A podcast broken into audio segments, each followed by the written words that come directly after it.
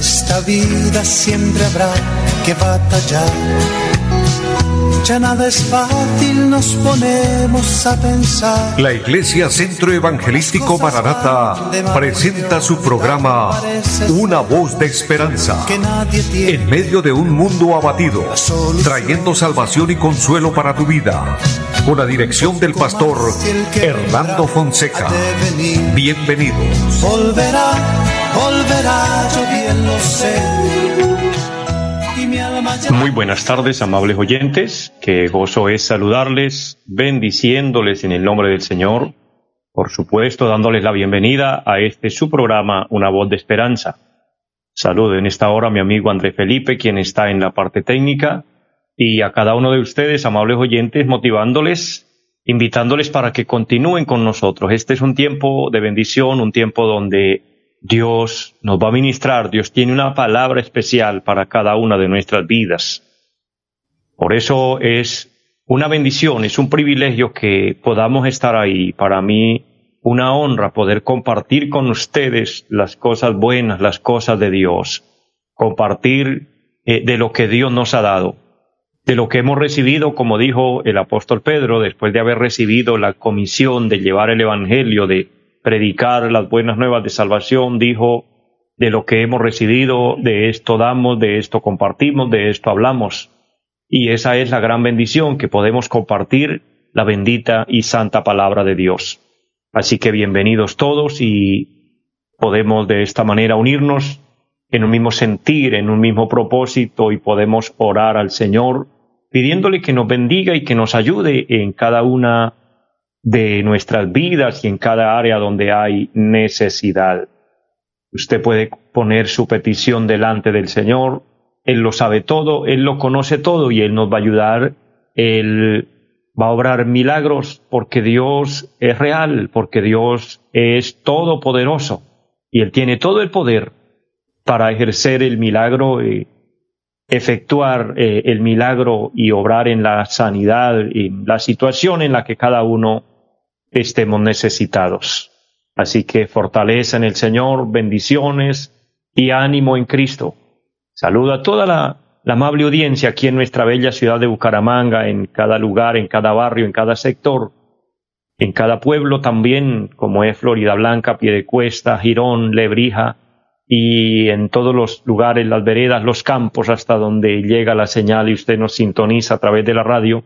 Pero un saludo también a todos los que nos siguen a través del Facebook, que la gracia de Dios esté en cada uno de ustedes, a los siervos, a las siervas del Señor, a cada congregación, muchas bendiciones en Cristo. Un saludo a la iglesia en pie de cuesta, donde el Señor por su gracia me permite pastorear y recordándoles a todos nuestra dirección allí en la carrera séptima, número 371 del barrio Amaral.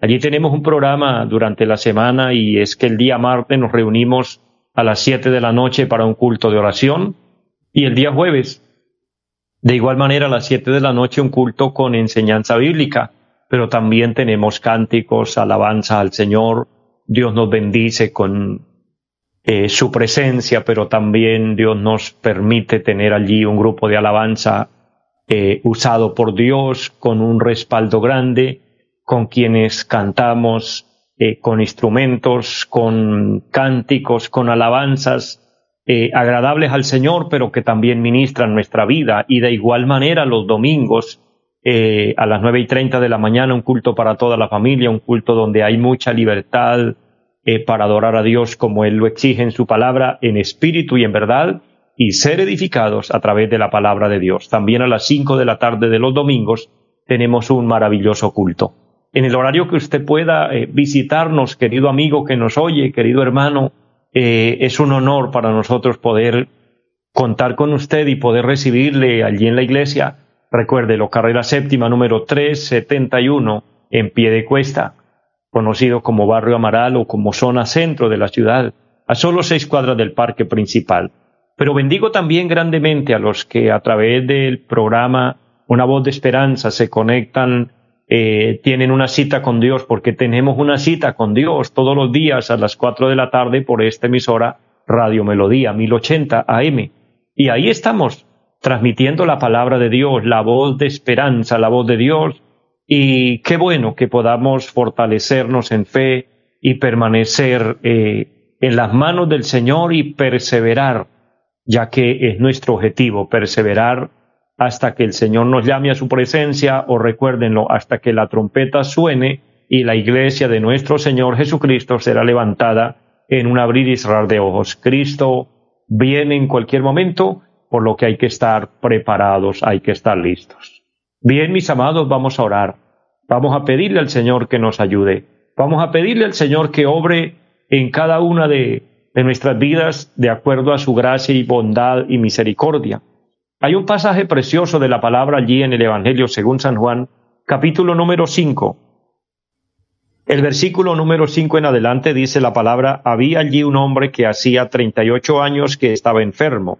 Cuando Jesús lo vio y supo que llevaba ya mucho tiempo así, le dijo, ¿quieres ser sano? Señor, le respondió el enfermo, no tengo quien me meta en el estanque cuando se agite el agua y entre tanto que voy otro desciende antes que yo. Jesús le dijo, levántate, toma tu lecho y anda.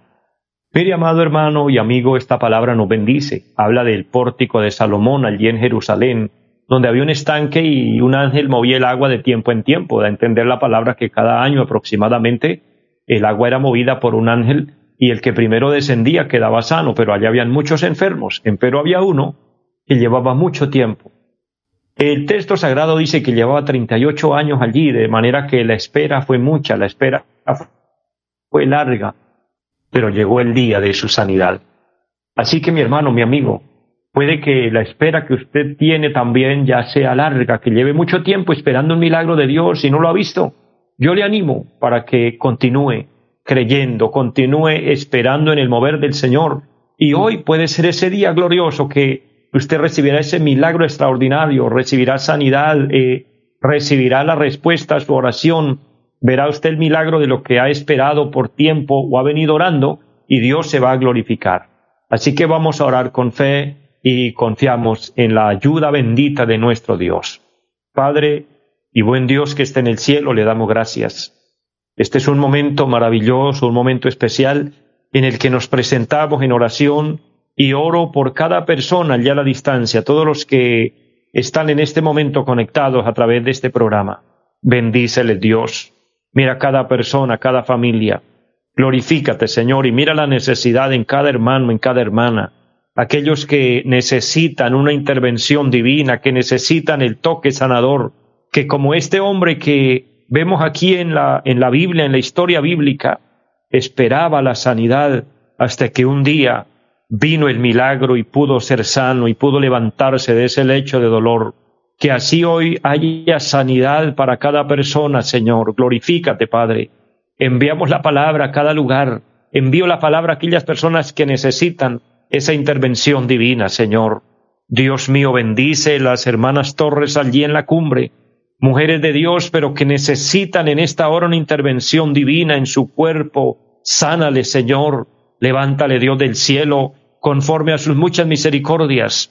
Padre, y todo el que en este momento está suplicando por una sanidad, obra, Señor amado, bendice y glorifícate en cada área, Señor, donde hay necesidad.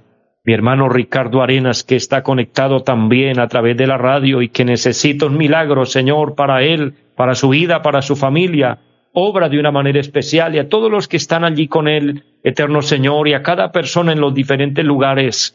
Envío la palabra allí al bello pueblo de San Vicente, donde hay personas que nos oyen, que se conectan, Señor. Bendice a mi hermana Carmen y a su esposo, Señor, el hermano Natanael. Glorifícate en ellos, Padre. Obra el milagro que ellos esperan y anhelan en su vida, en su familia.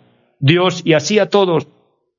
Dios maravilloso, que la bendición sobreabunde y que nos bendiga de una manera grande en este programa Bendice esta emisora, bendice los medios por los cuales el programa se realiza, eterno Señor, y que el Espíritu Santo siga tomando el control de todo, para gloria de Dios y bendición de nuestras vidas, en Jesucristo nuestro Señor.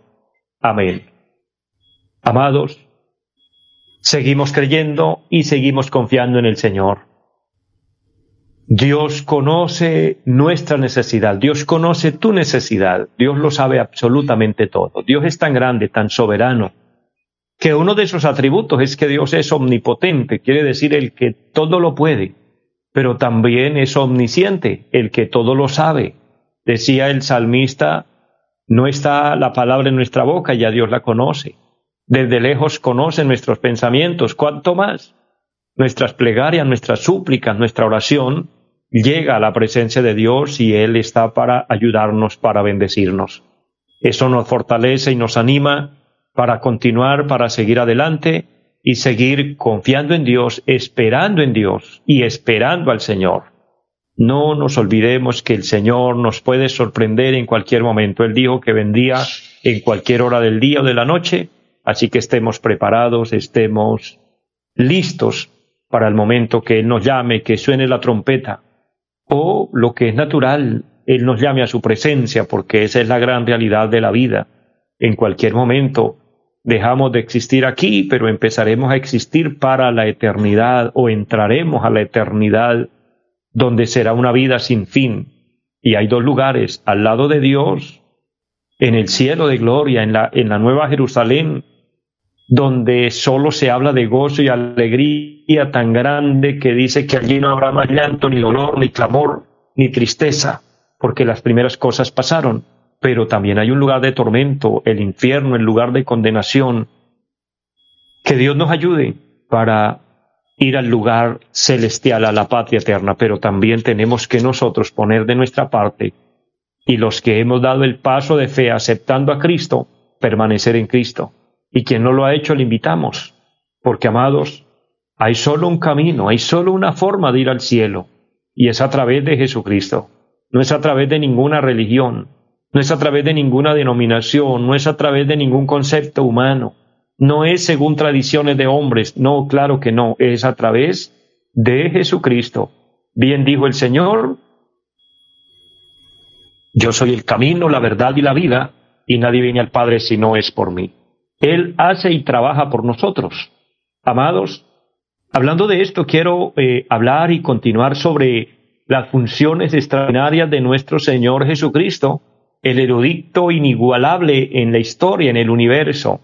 Y obviamente dentro de, dentro de las funciones de Él eh, es salvarnos. Y estábamos viendo que Jesús significa el Salvador y vino para salvarnos para librarnos del pecado y obviamente librarnos de la condenación.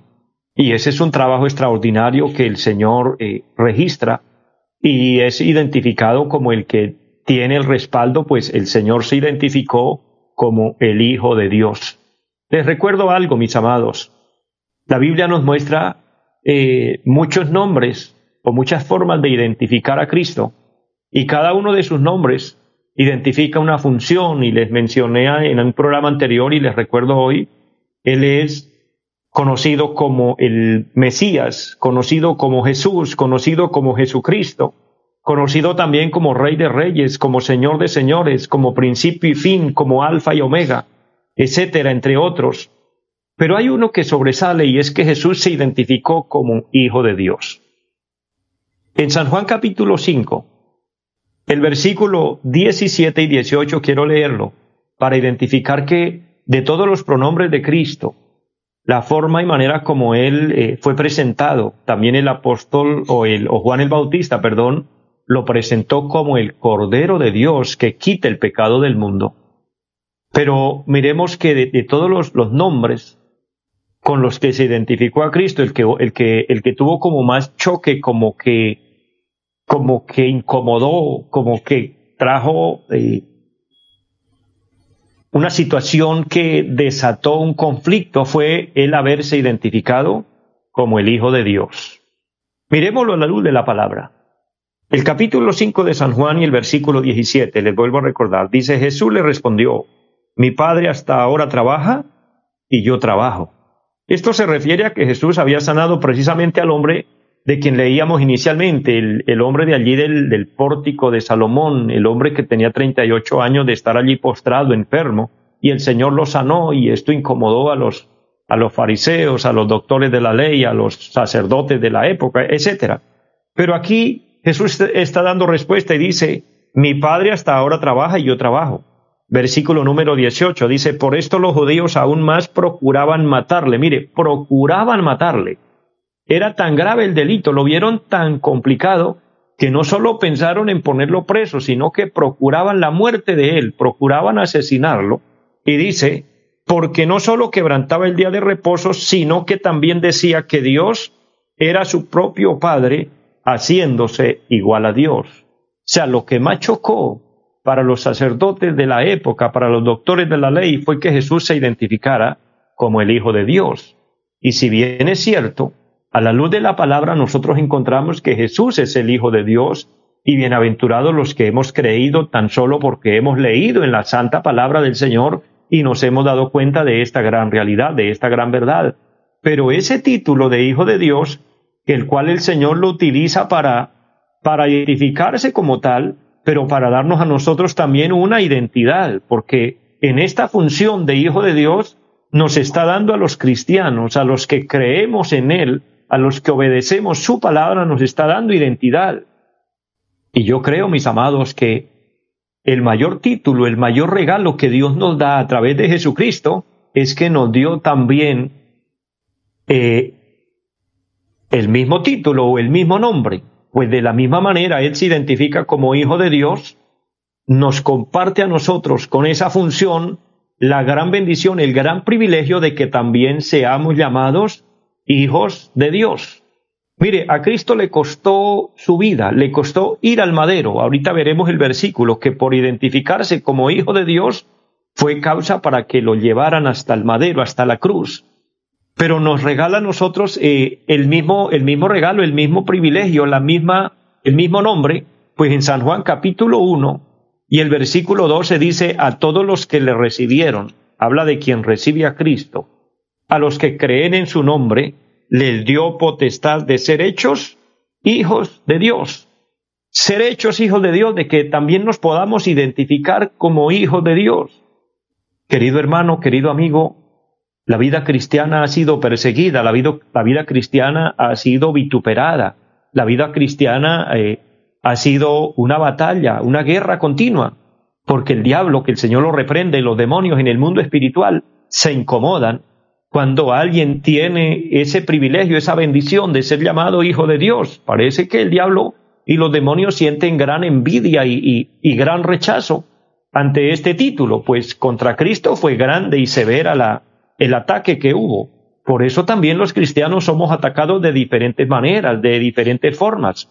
Hay lugares donde el Evangelio aún sigue siendo muy perseguido y por el solo hecho de que alguien sea cristiano, se identifique como hijo de Dios y porte una Biblia o tenga eh, material cristiano, es causa de muerte. Hay países donde todavía hay hermanos que están sufriendo pena de muerte, como le sucedió a la iglesia primitiva, y el delito era convertirse en, hijo de Dios.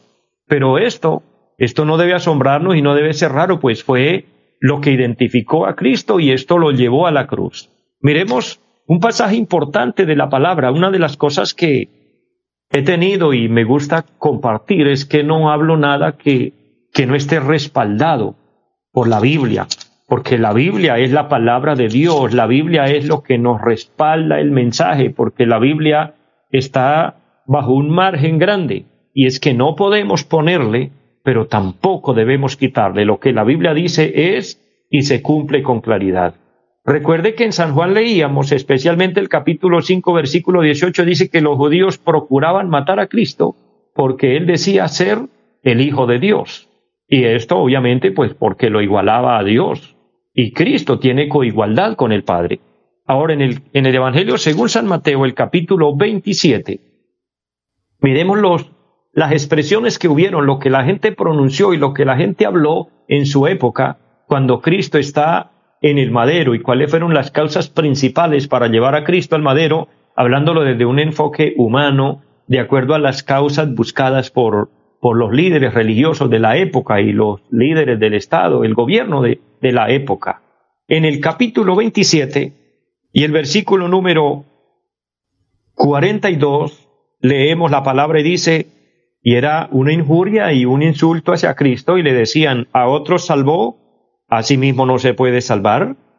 si Él es el rey de Israel, descienda ahora de la cruz y creeremos en Él. Y esto lo hacían eh, con sarcasmo, esto lo hacían en manera ofensiva.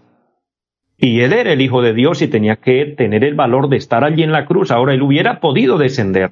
Pero mire lo que dice el versículo 43. Confió en Dios, líbrele ahora si le quiere, porque ha dicho, soy Hijo de Dios. Pues da a entender la palabra que lo que el delito más grave que ellos vieron fue que Jesús dijo, soy hijo de Dios. Ahora, ¿era esto verdad? Cien por ciento sí, cien por ciento seguro. Él era el hijo de Dios, Él es el hijo de Dios. Y como hijo, recuérdelo, comparte con nosotros esa bendición, esa gloria extraordinaria. Mire qué función extraordinaria hace Cristo por nosotros, qué amor tan grande tiene Él por nosotros venir a convertirse aquí en el Hijo que tuvo que pagar con la muerte y muerte de cruz por llamarse Hijo de Dios para darnos a nosotros el regalo de que seamos llamados hijos de Dios. Ahora, el versículo 54 del mismo capítulo del Evangelio de San Mateo, estamos en el capítulo 27, el versículo 54, después de tremenda escena, después de que Cristo es golpeado, después de que Cristo es maltratado, desfigurado, que derrama hasta la última gota de su sangre y es crucificado y está allí pendiendo del madero, y cuando Jesús entrega el Espíritu al Padre, porque la última palabra que podemos encontrar en orden cronológico, Jesús pronuncia y dice, Padre, en tus manos encomiendo mi espíritu, y en ese momento el cuerpo de Jesús muere allí en la cruz, el versículo 54 dice, el centurión y los que estaban con él guardando a Jesús, visto el terremoto y las cosas que habían sido hechas, temieron en gran manera y dijeron, verdaderamente este era hijo de Dios. Mire, Dios dejó el sello de todo esto. Fue causa de que él fuera a la cruz, por decir que era el hijo de Dios. Pero en su último momento, cuando él entrega el Espíritu al Padre, quedó un registro confirmado. El mismo soldado, el centurión romano que estaba allí, pero dice la palabra, y los que con él estaban, estaban cuidando los cuerpos de los que estaban allí, que estaban dos ladrones que también habían sido crucificados, el uno a la derecha, el otro a la izquierda, tuvieron que pronunciar y tuvieron que decir de labios de ellos, salió esta expresión tan grande, verdaderamente este era el Hijo de Dios. Amados, Verdaderamente Cristo es el Hijo de Dios y desempeña esta función como tal y desde el cielo Él nos regala a nosotros ese privilegio y está allí a la diestra de Dios y desde allí intercede por nosotros, aunque en este momento Él no está desempeñando esa función como tal, como hijo, porque pudiera hacerlo, lo es y tiene todo el derecho. En este momento Jesús intercede desde el cielo como sacerdote, como el gran sumo sacerdote. Qué bendición y qué privilegio nos regala la palabra cuando encontramos estos detalles tan extraordinarios que nos bendicen. Por eso Jesús es quien nos conduce a Dios. Jesús es el camino a Dios. Jesucristo es la salvación del hombre. Termino recordándoles o diciéndoles lo siguiente. Imagínense que vayamos por un camino y no conozcamos el lugar hacia donde tenemos que llegar. De pronto encontramos a alguien que nos da instrucciones y nos dice, eh, debes girar a la derecha, luego gire a la izquierda, luego sigue recto, gire a la derecha nuevamente, gire a la izquierda. Bueno, con tantas instrucciones que nos da, nos perdemos más y decimos, no, pues definitivamente no entendí hacia dónde es que tengo que ir. De pronto esa persona nos dice, pero yo voy en la misma dirección, si deseas, lo puedo guiar. Nos llena de gozo, nos llena de alegría y nos vamos tras esa persona, pues esa persona no solo se convierte en la guía, se convierte en el camino, pues vamos a continuar con Él porque Él nos va a llevar al lugar seguro. Así es Jesucristo. Él no solo nos muestra el camino, Él es el camino. Así que sigámoslo a Él y vivamos para Él. Amados, les bendigo. Espero esta palabra pueda bendecir su corazón. Que Dios esté con ustedes y una feliz tarde para todos.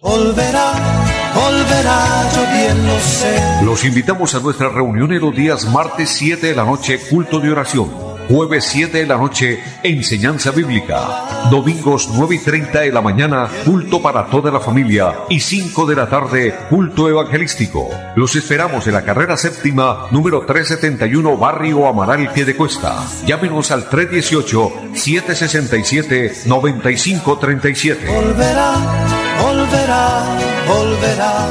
En esta vida siempre habrá que batallar ya nada es fácil, nos ponemos a pensar. La Iglesia Centro Evangelístico Mararata presentó su programa Una voz de esperanza. Los esperamos en nuestra próxima emisión. Volverá, volverá, yo bien lo sé. Y mi alma ya se desespera por volar